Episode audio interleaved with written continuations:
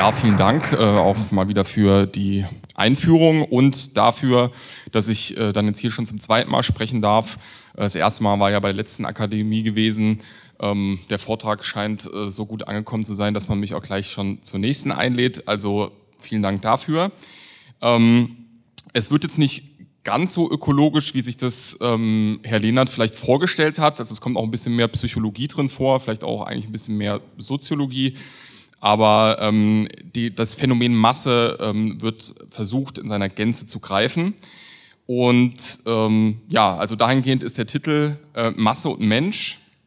Äh, das bedeutet äh, die Fokussierung auf den Aspekt, der in meinem Vortrag, den ich schon erwähnt hatte, nämlich von der Notwendigkeit rechter Ökologie auf der letzten Akademie ja äh, bereits einen zentralen Platz einnahm, wenn auch nicht direkt erwähnt, aber er war immer präsent. Nämlich Masse, wie es Herr Lehnert schon erwähnt hat, als ökologische Frage beziehungsweise als eines die ökologische Frage nivellierendes Phänomen. Nivellierend deswegen, da eine zunehmende Vermassung jedes äh, Streben nach Nachhaltigkeit aufhebt. Also wo sich der Mensch zur Masse ballt, muss früher oder später Ressource von außen importiert werden. Masse ist aus sich heraus nicht überlebensfähig. Ähm, erst ein Fluss aus Warenströmen bedingt Vermassung und hält sie überhaupt aufrecht. Massenkonsum und freier Warenaustausch, das sind zwei Gegenspieler jeder Nachhaltigkeit und jeder Ökologie, fasste es Götz Kubitschek, Veranstalter dieser Akademie, äh, in seinem Artikel Masse und ökologische Frage in der 24. Ausgabe der Sezession zum Thema Masse. Ähm, ist eine sehr empfehlenswerte Ausgabe für jemanden, der sich diesem Thema dezidiert nähern möchte. Äh, Masse wirkt derweil nicht nur auf die uns umgebende, sondern auch auf unsere innere Natur zurück. Sie formiert bzw. deformiert den Menschen auf eine bestimmte Art und Weise, auf die ich in extenso später noch zu sprechen komme. Mittels der Technik wird der Mensch zum unselbstständigen Einzelteil in einer großen Maschine. Mit Martin Heidegger gesprochen, äh, der hier ja auch schon in der Diskussion Thema war, geht der Mensch als Einzelteil im Gestell am äußersten Rand des Absturzes, dorthin nämlich, wo er selber nur noch als Bestand genommen werden soll. Ähm, Ernst Jüngers kleinerer Bruder Friedrich Georg Jünger sah in dieser Bestandsnahme einen Abbauplan, wenn er in die Perfektion der Technik schreibt, der Universalarbeitsplan, der vollkommene Technizität anstrebt, der seine Begriffe seiner Konstruktion nach ein planetarischer, von einer Zentrale des Planeten gesteuerter ist, erscheint zunächst als die Lösung von Schwierigkeiten, in welche sich Staaten und Nationen verfangen haben. Dieser Plan, an den sich Vorstellungen einer arithmetisch arbeitenden Gleichheit, die Vorstellung von Arbeitsersparnis, Überfluss und Sorglosigkeit knüpfen, muss scheitern, weil ihm ein fehlerhaftes Kalkül und ein falsches Bild des Menschen zugrunde liegt. Er muss scheitern, weil er nur unter Verlusten vorangetrieben werden kann, die ihn als einen Abbauplan zu erkennen geben. Der Universalarbeitsplan geht auf nichts anderes hinaus als auf die zentrale Bewirtschaftung des in Masse lebenden Menschen, auf seine Verwirtschaftung. Wir sind mitten in einem Maelstrom. Dieses Zitat, das ich schon im erwähnten Vortrag von der Notwendigkeit rechter Ökologie angebracht hatte, zeigt, dass Jünger Masse als Voraussetzung für die Bewirtschaftung des Menschen bzw. seine Verwirtschaftung ansah. Der in der Masse angehäufte Mensch ist der von seiner Wesenhaftigkeit abgeschnittene Mensch, ähm, gefangen in einem Malstrom, dessen Fließrichtung er nicht bestimmen kann. Die Zügel des Laufes der Geschichte sind dem Individuum entglitten und auf die Zwänge gesellschaftlicher Systeme und Objektivität übergegangen über die Atomisierung des Einzelnen zu einem irrelevanten Rädchen im Getriebe hinaus führt die Vermassung nach dem Ethologen Konrad Lorenz zu einer Steigerung der Aggression. Sie merken, es tauchen dieselben Personen auf. Ähm, Zitat, das, zusammen, das Zusammengepferchtsein vieler Menschen auf engstem Raum führt nicht nur mittelbar durch Erschöpfung und Versandung zwischenmenschlicher Beziehungen zur Erscheinung der Entmenschlichung, es löst auch ganz unmittelbar aggressives Verhalten aus. Man weiß aus sehr vielen Tierversuchen, dass innerartliche Aggression durch Zusammenpferchung gesteigert werden kann. Die allgemeine Unfreundlichkeit, die man in allen Großstädten beobachten kann, ist deutlich proportional zu der Dichte der an bestimmten Orten angehäuften Menschenmengen. Zitat Ende. Die Stadt als Ballungsraum, die Metropolregion als Agglomeration von Handel, Produktion und Konsumbedürfnissen und damit die Organisation des Menschen in sozialen Zusammenhängen, den überschaubaren Verband hinter sich lassen, ist die manifestierte Struktur der Masse. Hierzu wieder Friedrich Georg Jünger, Zitat, Masse gibt es und hat es zu allen Zeiten nur in den großen Städten gegeben, denn in ihnen alleine liegen die Bedingungen vor, welche zur Massenbildung führen so weiterhin immer das Massendenken auf das Land hinausgreifen mag. Zitat Ende. Jünger greift hier einen essentiellen Punkt auf, nämlich dass die Stadt in ihrer Peripherie, in ihre Peripherie ausfasert und das Land insbesondere durch den Ressourcenfluss maßgeblich beeinflusst. Die Stadt ist seit jeher Dreh- und Angelpunkt der Geschichte. Insofern sie das Zentrum jeder Zivilisation, Zivilisation darstellt, ob nun agrarischen oder industriellen Ursprungs. Memphis, Babylon, Rom oder Tikal, sie alle bildeten den administrativen und kulturellen Kern ihrer jeweiligen Hochkultur. Die modernen Städte des Industriezeitalters grenzen sich von diesen Agrarmetropolen in ihrer Größe und Anzahl ab. Während das Rom der Spätantike lediglich bis zu, also lediglich in Anführungszeichen, bis zu 1,2 Millionen Einwohner zählte, drängen sich beispielsweise im Tokio des 21. Jahrhunderts etwas mehr als 9 Millionen und im gesamten Ballungsraum Tokio, Yokohama sogar 35 Millionen Menschen. Das ist eine Verdichtung in einem Ausmaß, die sich das, der Bevölkerungszahl des gesamten römischen Reiches in seiner Blütezeit nähert. Also es wäre in, Agrar, in, der, in den agrarischen Metropolen schon allein an der Ressourcenbereitstellung äh, gescheitert. Also man hätte niemals 35 Millionen Menschen auf so einem engen Raum irgendwie auch nur tragen können. Mittlerweile ist aber der gesamte Globus von derart gigantischen Metropolen überzogen wodurch die Flecken auf der Karte schwinden, die noch als genuines Land in seiner wirklichen Bedeutung, also dass sie nicht im Einflussbereich einer äh, Stadt äh, sich befindet, bezeichnet werden kann.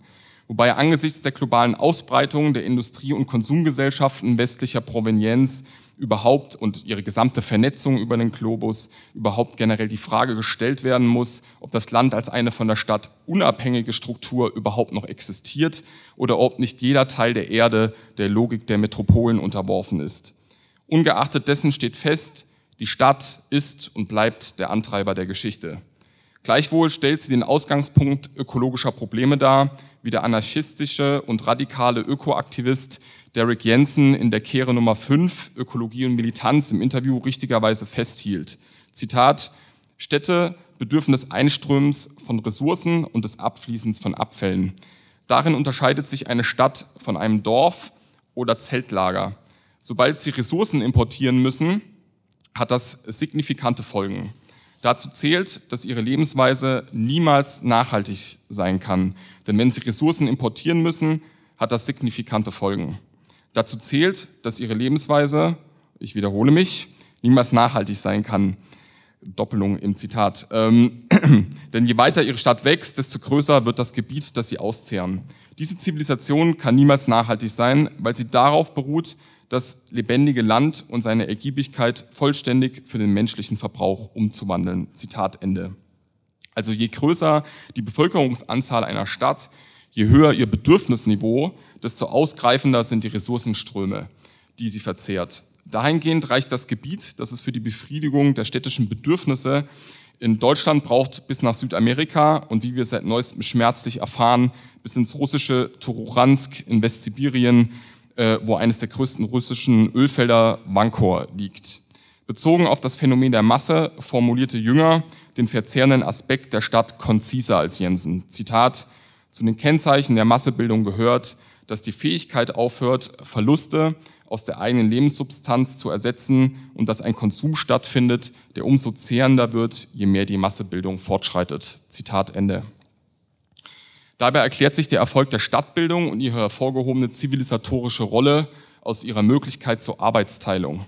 Als Sitz von Handel und Gewerbe trieb sie die Verfeinerung der Profession abseits der Landwirtschaft voran und war damit ein entscheidender Antreiber für die Innovation. Eine Funktion, die sie heute mehr denn je erfüllt, seit das Land als Energieproduzent für die Stadt von fossilen Rohstoffen abgelöst wurde und damit seine strukturgebende Kernaufgabe verloren hat.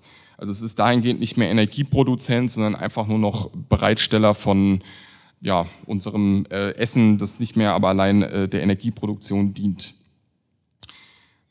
Die Ballung von Menschen auf einem engen Raum ist nämlich nur dann möglich, wenn diese von außen ernährt werden und zeitgleich genügend Energie vorhanden ist, dass sie einer Arbeit nachgehen können, die nicht direkte Energieerzeugung dient. Ärzte, Anwälte, Verwaltungsangestellte etc., die müssen ernährt werden und die müssen vor allem auch ernährt werden in dem Zustand, dass sie selbst nicht zur Ernährung beitragen. Also ein Volk muss sich eine Stadt energetisch leisten können.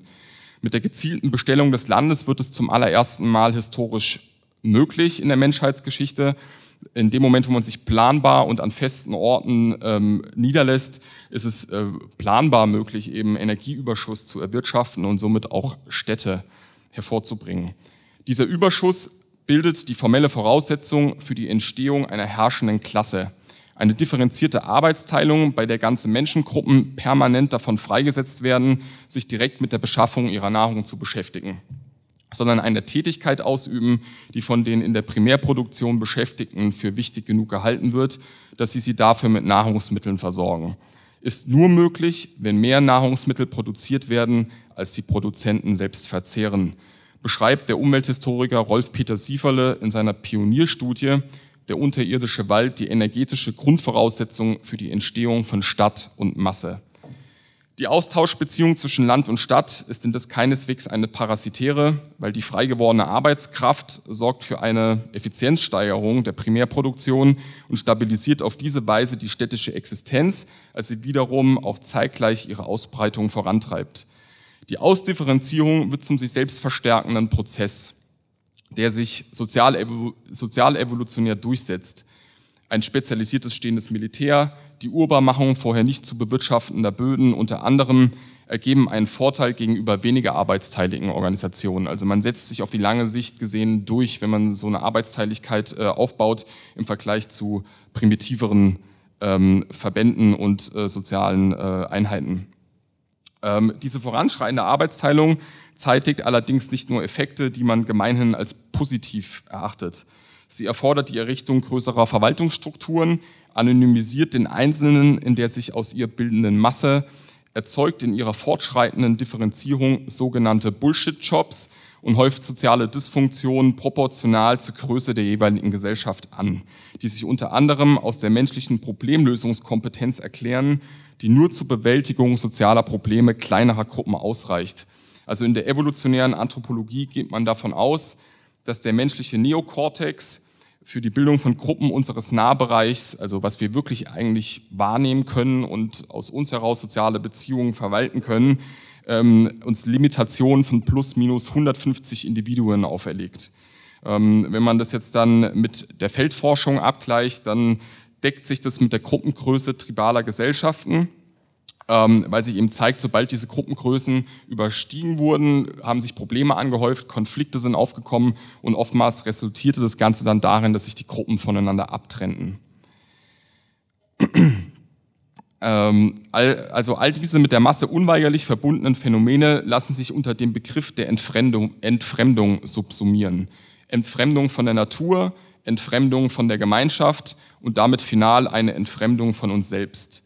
Lorenz beschreibt diese Verstümmelung menschlicher Existenz folgendermaßen. Zitat, am wenigsten merkt, also die zivilisierte Menschheit, wie sehr sie im Verlaufe dieses barbarischen Prozesses, dieser barbarische Prozess ist die Verwüstung der Natur in blinder und vandalischer Weise, an ihrer Seele Schaden nimmt. Die allgemeine und rasch um sich greifende Entfremdung von der lebenden Natur trägt einen großen Teil der Schuld an der ästhetischen und ethischen Verrohung der Zivilisationsmenschen.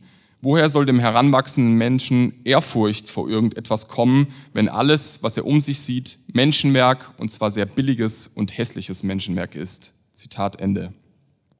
Seine Feststellung macht noch einmal deutlich, was ich, was ich bereits hier dargelegt habe. Masse hat drei Dimensionen, nämlich eine ökologische, eine soziologische und eine anthropologische, die jeweils reziprok aufeinander bezogen sind.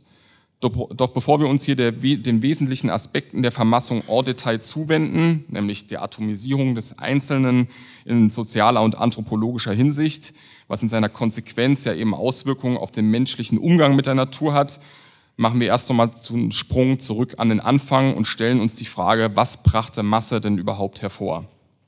den energetischen Surplus, wie man ihn auf Englisch nennt, der Agrargesellschaften als Grundvoraussetzung haben wir schon angeschnitten.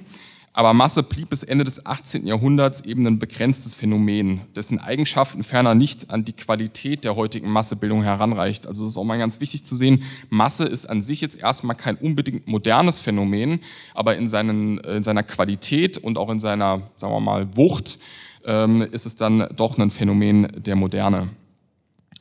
Ähm, also das Heraufkommen der Massen zur vollen sozialen Macht, wie es der spanische Philosoph und Theoretiker der Masse José Ortega y Gasset mit den Eingangsworten seines Klassikers Der Aufstand der Massen formulierte, ist eine Erscheinung Aus, des ausgehenden 19. Jahrhunderts und der darauffolgenden Jahrhunderte.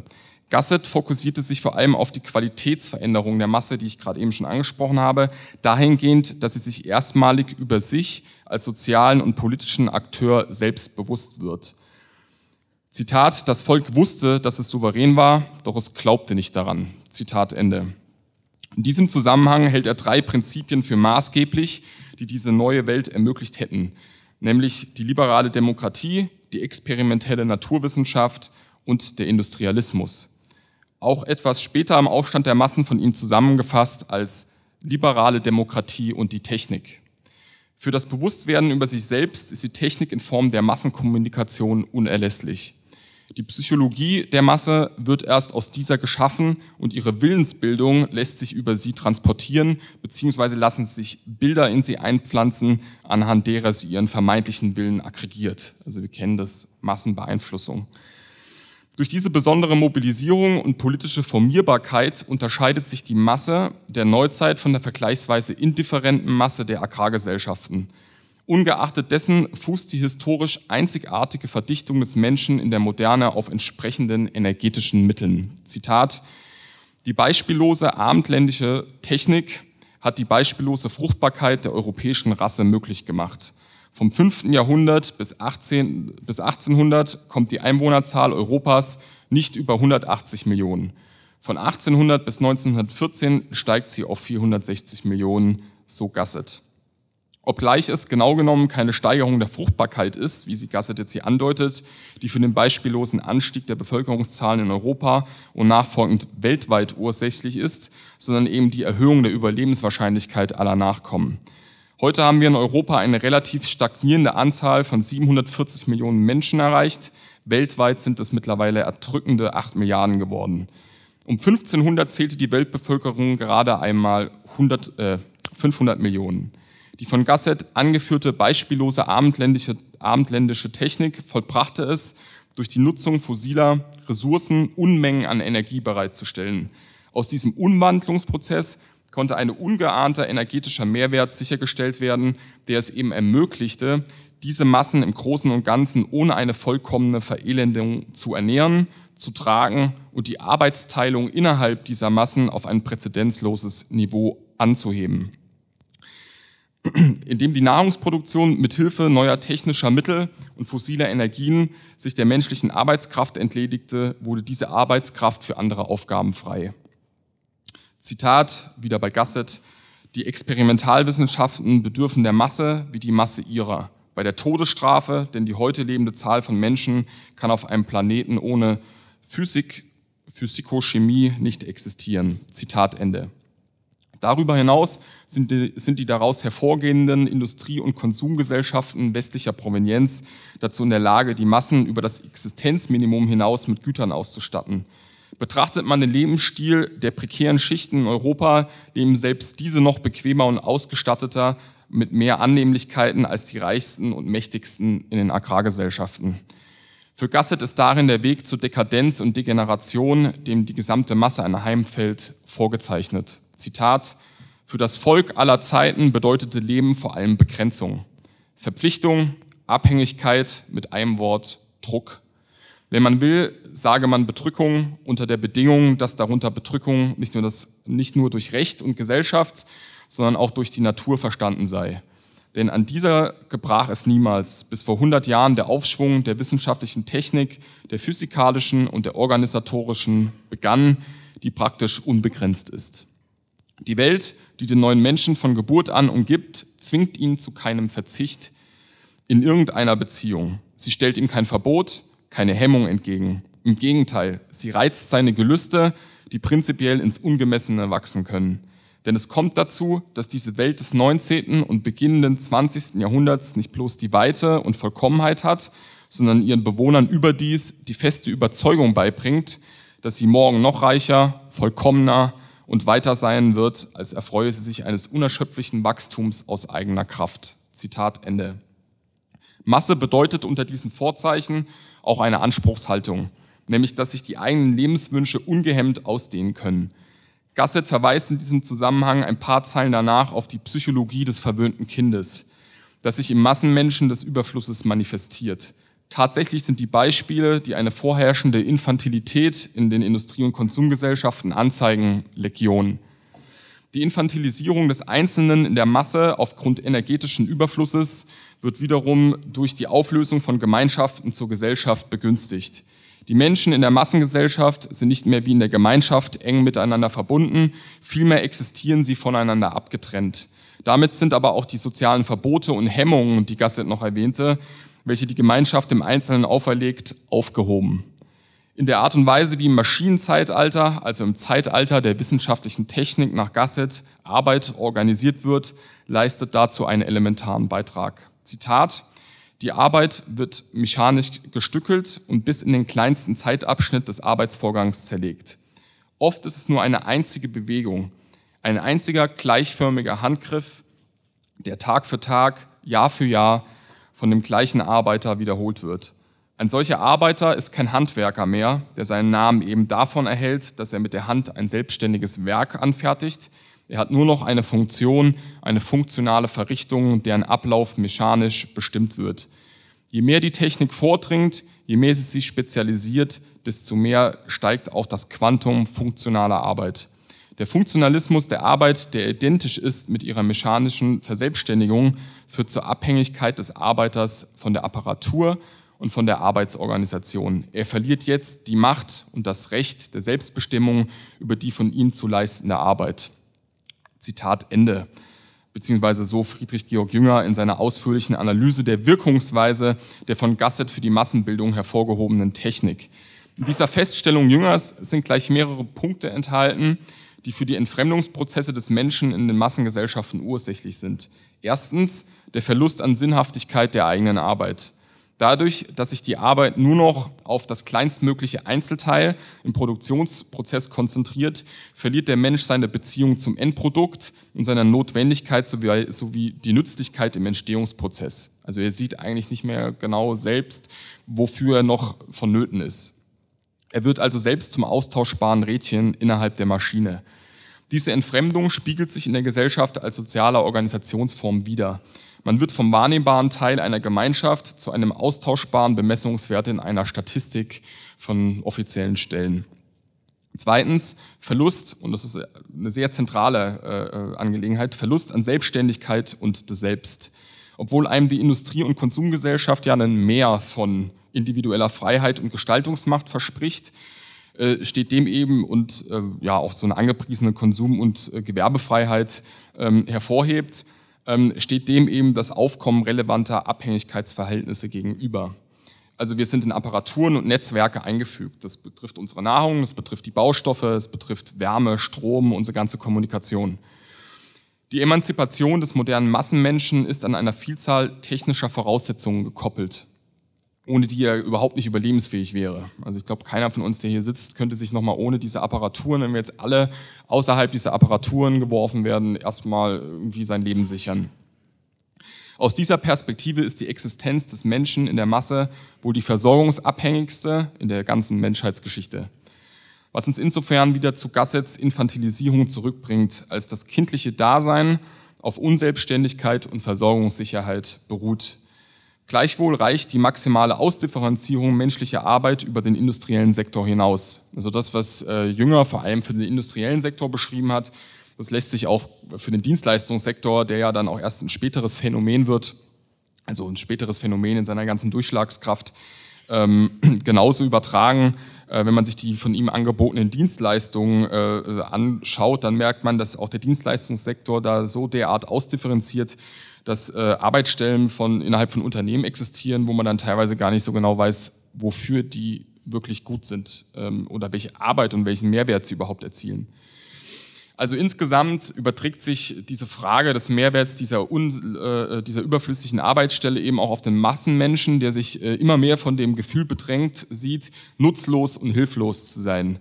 Bedenkt man nur noch die eingangs angeführte maximale Gruppengröße von circa 150 Menschen, die unser Gehirn überblicken und sozial organisieren kann, ohne dass die Sozialstruktur ins Anonyme und Abstrakte wachsen muss, wird deutlich, warum man schlechterdings von einem Verlorensein in der Moderne sprechen kann.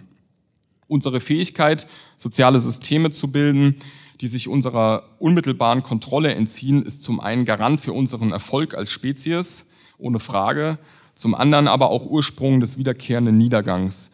Jedes Imperium fällt eben irgendwann und meistens scheitert es an den sozialen Dysfunktionen, die es zeitlebens dank seiner Ausdifferenzierung und den daran gekoppelten organisatorischen Zwängen angehäuft hat. Doch während sich die alten Hochkulturen ihrer innewohnenden Tendenz zur Hybris stets bewusst gewesen sind, sucht sich die Masse der Industrie- und Konsumgesellschaften in einer Selbstgewissheit, als hätte sie die Geschichte endgültig besiegt. Zitat, der Gedanke, dass der Mensch für jenes Mehr an Kraft, das ihm die Mechanik in die Hände gibt, ein Entgelt gewähren muss, das er Gegenleistungen zu entrichten hat, ist den Anfängen der Technik fremd. Hier herrscht ein ökonomisches Vertrauen, ein unerschütterlicher Optimismus in Bezug auf die Zukunft. Die Entfaltung der Technik ist nicht von ungefähr begleitet von Systemen, in denen der Fortschritt es unternimmt, sich selbst zu feiern, von Theorien, die bald evolutionär, bald gewaltsam auftreten. Das Zeitalter der Technik ist nicht nur ein, in technischer Hinsicht ein Zeitalter der Revolution. Dieser Chorus von zukunftsfreudigen Stimmen wird umso leiser, je mehr die Technik an Perfektion gewinnt. Denn erst die Erfahrung zeigt, welche Vorzüge und Nachteile mit der neu gewonnenen Apparatur verbunden sind. Erst die Erfahrung führt zu der Erkenntnis, dass der Maschinerie eine eigene Gesetzlichkeit innewohnt und dass der Mensch sich hüten muss, mit ihr in Konflikt zu kommen. Zitat Ende. Wieder bei Georg Jünger in Die Perfektion der Technik. Möchte man also die, die Rechte insgesamt, also uns als politische Rechte, als das Bewusstsein über die menschliche Hybris kategorisieren, so ist unsere Machtlosigkeit und Randständigkeit als politische Kraft in der westlichen Welt als Indikator für diese erdrückende Selbstgewissheit zu werten, aber darüber hinaus auch eben Zeichen für Jüngers Irrtum, dass der Mensch aus Erfahrung in seinem Streben innehalten würde. Betrachtet man nämlich den Fortgang der technischen Entwicklung seit dem Abschluss des ersten Manuskripts von Die Perfektion der Technik im Jahr 1939, ist die Erkenntnis über die Gefahr der Technik zweifelsohne gewachsen. Diese beschränkt sich allerdings weiterhin lediglich auf einen ausgewählten kleinen Kreis. Und wenn sie mal im größeren Rahmen, wie beispielsweise bei der Atomdebatte des ausgehenden 20. Jahrhunderts, dann doch durchdringt oder einem dann schon im Zweiten Weltkrieg in Form von Hiroshima ähm, entgegenschallt, dann bezieht es sich nicht auf die Perfektion der Technik in Gänze, sondern es geht nur um diesen Teilbereich. Also die Antwort, warum die Bewegung der Technik ungebrochen anhält und sich sogar wie von Jünger vermutet, ähm, wie wir wie wir immer mehr sehen, sogar die Gefahr besteht, dass sich in ihr Dämonen einnisten könnten. Ähm, die gibt er sich dann wiederum ein paar Seiten später selbst, wenn er festhält, Zitat, technischer Fortschritt und Massenbildung sind gleichzeitig. Sie stehen in der engsten Zuordnung zueinander. Sie lassen sich nicht trennen. Die Masse leistet dem Streben nach technischer Perfektion nicht Widerstand, sondern Vorschub. Sie kommt ihm entgegen. Sie ordnet sich in den Automatismus der technischen Arbeit fügsam ein.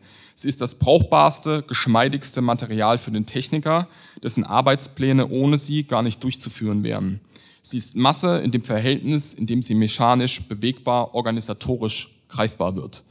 Die wachsende Abhängigkeit der Masse von rationalen Organisationen, durch die sie in allen ihren Funktionen verwaltet und bewirtschaftet wird, kommt auch in ihrer Bewegung zum Ausdruck. Der Mensch ist mobil geworden, mobiler als er es je war. Ein Merkmal der Technik ist, dass sie den Menschen von allen Verbindungen, die nicht rationaler Art sind, befreit, ihn aber dafür rationalen Beziehungen unterwirft. Die wachsende Mobilität des Menschen steht im Zusammenhang mit dem Vordringen von Organisation und Apparatur, denn in diesem Verhältnis erhöht sich seine Bewegbarkeit.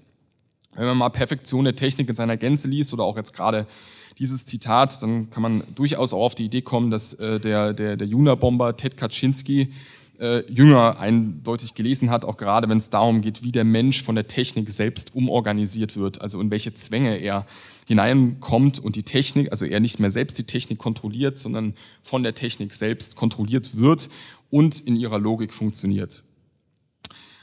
Mit der Herauslösung der Masse aus ihrem Raum, mit ihrer Entortung nähern wir uns ihrem ökologischen Hunger, also jetzt der ökologischen, äh, dem ökologischen Aspekt von Masse. Der britisch-deutsche Ökonom Ernst Schumacher notierte diesbezüglich in seinem Werk Small is Beautiful die Rückkehr zum menschlichen Maß aus dem Jahr 1973. Das, man kann es durchaus als einen ersten Entwurf von einer Postwachstumsökonomie äh, gelten lassen. Zitat, ein hochentwickeltes Verkehrs- und Kommunikationswesen hat eine ungeheuer mächtige Wirkung, es entwurzelt den Menschen. Und er stellt dann in diesem Zusammenhang die Stadt als Negativerscheinung dieser Entwurzelung, wie es bereits die konservative Kulturkritik getan hat, in den Mittelpunkt. Zitat, Millionen von Menschen beginnen umherzuziehen, verlassen die Landgebiete und die Kleinstädte und streben den Lichtern der Großstadt zu. Dort beginnt ein krankhaftes Wachstum. All das ist in einem bestimmten Lande, den Vereinigten Staaten, am deutlichsten zu erkennen. Der Rest des Landes liegt praktisch leer da.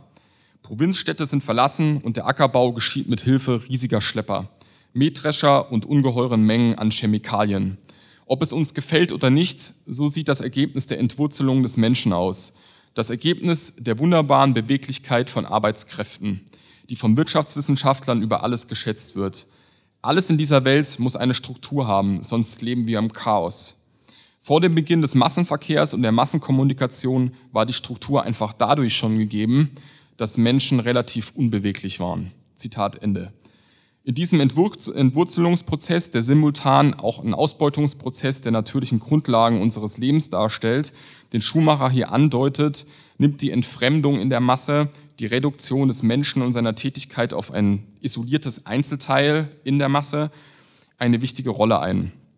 Zitat, wenn die Produktion einer Ware in viele Einzelprozesse zerlegt wird, um die betriebswirtschaftliche Effizienz zu steigern, so schreibt es der Ökonom und Postwachstumstheoretiker Nico Pech im Vorwort zur Neuauflage von Small is Beautiful, entsteht eine Kette spezialisierter, eigenständiger Organisationen, die räumliche und funktionale Ausdifferenzierung führt dazu, dass die Verantwortung für den Gesamtprozess auf so viele Zuständigkeiten verteilt wird, dass sie damit gleichsam ausgelöscht wird. Jeder Akteur, der innerhalb komplexer Prozessketten lediglich einen Teilaspekt bearbeitet, folgt einer eigenen, sich aus dem isolierten Aufgabenbereich ergebenden Zweckrationalität. Zitat Ende.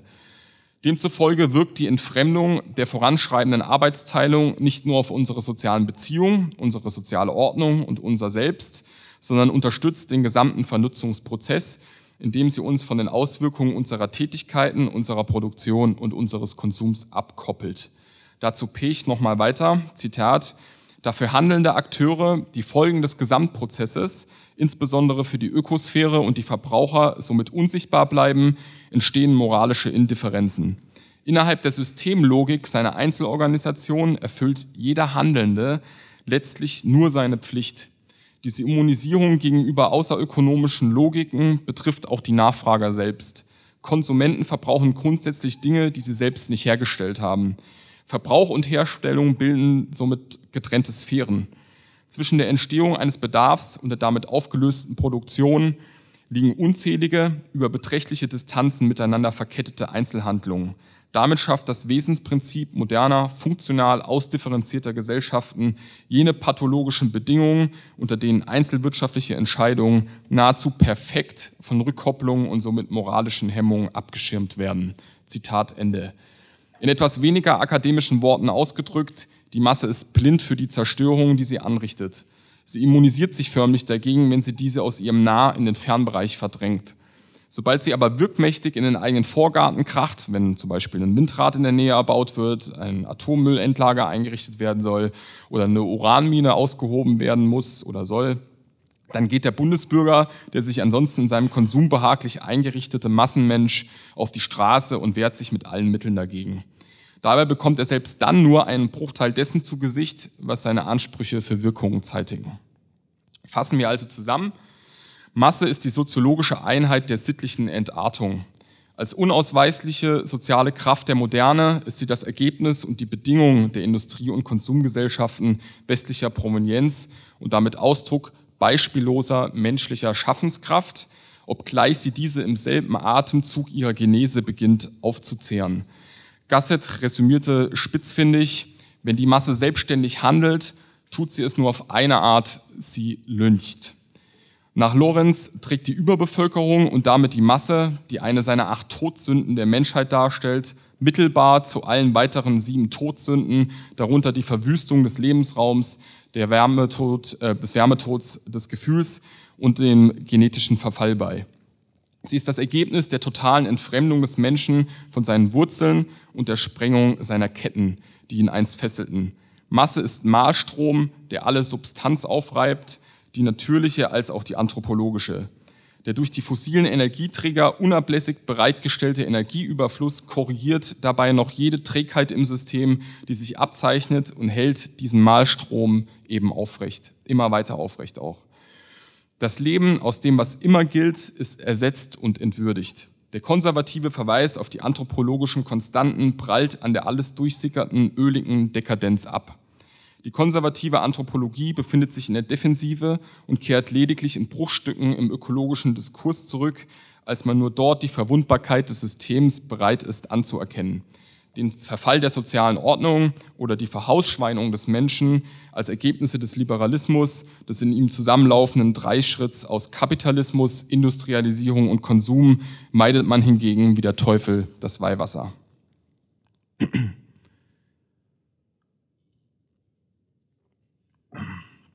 Angesichts der Wucht und Verzahnung der Bewegung aus Vermassung, Perfektion der Technik, Raubbau an Mensch und Natur und des Ertrinkens im Überfluss stellt sich die Frage, gibt es überhaupt einen Weg aus dieser misslichen Lage? Ich gebe äh, durchaus zu, ähm, es ist schwer zu erkennen und äh, der Fatalismus, äh, den auch schon Spengler für sich ähm, gefunden hatte, nämlich dass das System erst sein unablässiges Aufzehren der Substanz unterlassen wird, wenn es Schiffbruch erlitten hat, ist eine naheliegende Conclusio. Doch selbst wenn es nur so wirklich gestoppt werden kann, gilt es innerhalb dieser Bedrohung gegenzuhalten, aufzuhalten, um Bewahrenswertes aus dem Morast zu ziehen oder Inseln, die noch nicht endgültig im Malstrom verwertet wurden, vor dem Versinken zu retten.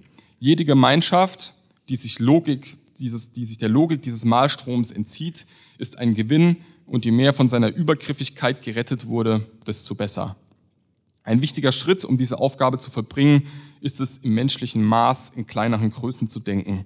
Und daran gekoppelt die erste essentielle Handlung, die ich auch schon bei meinem letzten Vortrag äh, betont habe und auch immer weiter nicht müde werde zu betonen, ist, sich einen festen Ort zu geben. Jeder von uns, der keine Verschiebemasse ist, ist am Ende immer Sand im Getriebe des Systems. Derweil muss uns bewusst sein, dass ein radikaler Stopp, ein sofortiges Abbrechen des Systems zumindest keine politische Lösung sein kann. Die aktuellen Massen können nur vom technoindustriellen Komplex getragen werden. Bricht dieser abrupt weg, ist blindes Chaos die Folge.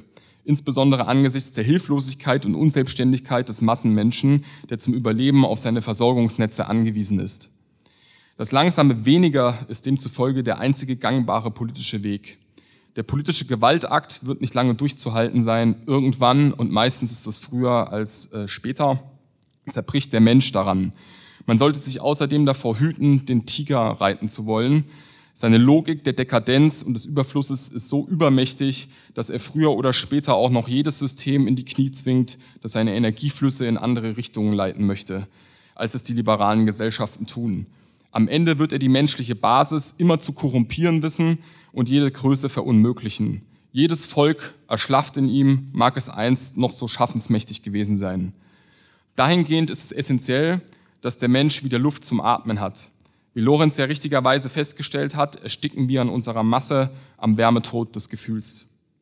Diesbezüglich muss ein Großteil der Rechten noch erkennen, dass es alles andere als die Norm oder besser gesagt nichts mit einer Natürlichkeit zu tun hat, dass jeder von uns als Patriarch oder um jetzt hier mal Geschlechtergerechtigkeit walten zu lassen, als Matriarchin über eine Großfamilie von zehn Kindern wacht.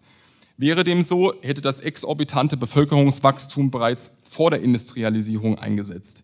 Vielmehr ist es aber an sich eine Anomalie, Ausdruck des demografischen Übergangs zwischen Agrar- und Industriegesellschaft. Die Kindersterblichkeit sinkt, ähm, die allgemeine Lebenserwartung steigt und kamen von den zehn Kindern früher auf längere Sicht, wenn es gut lief, drei durch, so waren es auf einmal alle. Dahingehend ist die Verringerung der Kinderzahl, die seit dem 20. Jahrhundert in Europa und auch über den gesamten Globus stattfindet, ja sogar selbst in Afrika, wenn auch mit Einschränkungen, eine Anpassungsleistung an die veränderten Bedingungen. Eine Bevölkerung von 80 Millionen auf deutschem Boden und selbst die 330 Millionen in den USA auf einer weitaus größeren Fläche sind kein stabiler Zustand. Über die Gründe habe ich hier ja bereits breit referiert. Quantität ersetzt keine Qualität. Halten wir am Bevölkerungswachstum fest, füttern wir nur die Massendynamik. Demgegenüber ist der Mensch, der aus Knappheit und einer intakten Gemeinschaft hervorgeht, belastbarer als der moderne Massenmensch der Gesellschaft, dem infantilisierten, verwöhnten Kind der urbanen Ballungsräume. Klar ist, dass die aktuelle Zeit der Verkreisung unserer Gesellschaft eine zähe ist. Eine Gesellschaft, die in allen Belangen ihren Lebensabend erreicht hat. Aber die Republik der Rentner ist das letzte Phänomen des demografischen Übergangs. Die Zeit wird diese Schieflage aufheben. Der demografische Zustand, der daraus erwächst, wird eine gänzlich neuer sein, insofern als die zur Bauchigkeit aufgeblähte Bevölkerungspyramide in einen relativ gleichmäßigen Strahl übergehen wird. Welche soziale Dynamik aus dieser Altersstruktur hervorgeht, wird zu sehen sein. Ungeachtet dessen muss die Rechte sich vergegenwärtigen. Nicht der Überfluss und die moderne Vermassung bringen uns einen zweiten europäischen Frühling, sondern Enthaltsamkeit und das rechte Maß. Wenn es für die konservative Vision des Menschen noch eine Zukunft geben soll, muss die Bewegung gestoppt werden, die uns mitgerissen hat. Denn jetzt ist alles und jeder beweglich, alle Strukturen sind bedroht und alle Strukturen sind in einem Ausmaß verwundbar wie nie zuvor. Ich danke für Ihre Aufmerksamkeit.